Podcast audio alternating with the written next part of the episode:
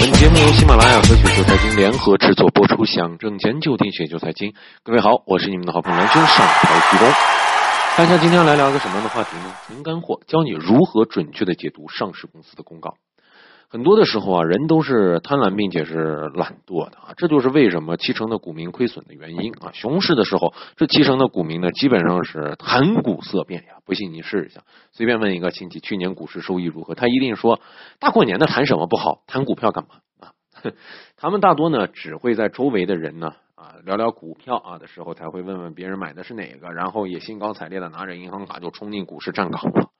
其实呢，我们今天啊，就跟大家来聊一聊。如果你之前做过这样的傻事儿站岗站的腿麻的话，我希望你能够反思一下啊，得出自己的这个呃八字诀吧啊，牛市赚钱，熊市学习啊，今后呢，咱们就趁着熊市啊，学点干货。所以说呢，我们今天就来和大家来聊一聊啊，教你如何正确解读一下上市公司的一些公告。上市公司的公告呢，大致可以分为不定期的公告和定期公告。虽然说媒体时代的到来呢，使得信息的滞后性呢有了很大的提高，但是由于复杂的社会环境，信息的不对称呢也也是广泛存在的。因此呢，作为投资者和如是如何正正确解读公告是十分重要的。如果说只是看到表面含义，很可能造成账户的严重损失。众所周知，利好消息有利股价上涨，反之下跌。但是庄股则不然，其与呃其与上市公司联手之后呢，蓄意制造所谓的利空利好消息，借力啊达到其牟利的特点。这点呢，作为小小散户，我们尤其要警惕和注意，尤其是不定期的这种广告，最容易被商家利用。所以说呢，我们今天就来好好跟大家来聊一聊啊。首先，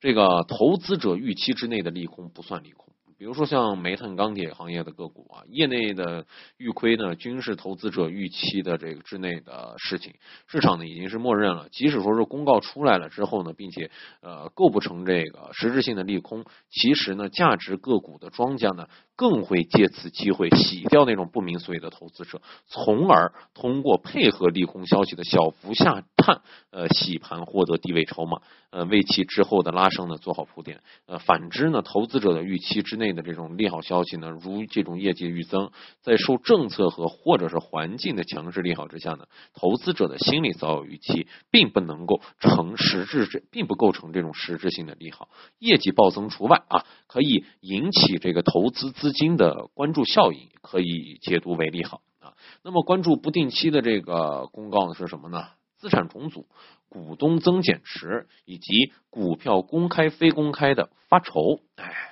其实增持减持是否构成利空利好呢？呃，重在这个股东的减持的数量啊，完成这个减持的时间、减持的方式。表面意义上呢，股东的增持代表着该公司上呃该上市公司为了这个股价上涨的这个空间的看好，反之看空啊，以及呢减持股东是否属于公司控股的这样一个股东减少。减持呢，所对资金的利空渠道啊，对于这个非公司的控股的股东的增持量太少，比如说某期奇葩广告啊，增值一万股和这个零点一万股，增持目标呢占总股不足百分之零点二啊，不足百分之二啊，都是能够出来搞笑的，构不成什么实质性的利好。那么对于非公司的这种股东的减持，减持数量不超过总股本的百分之二，并构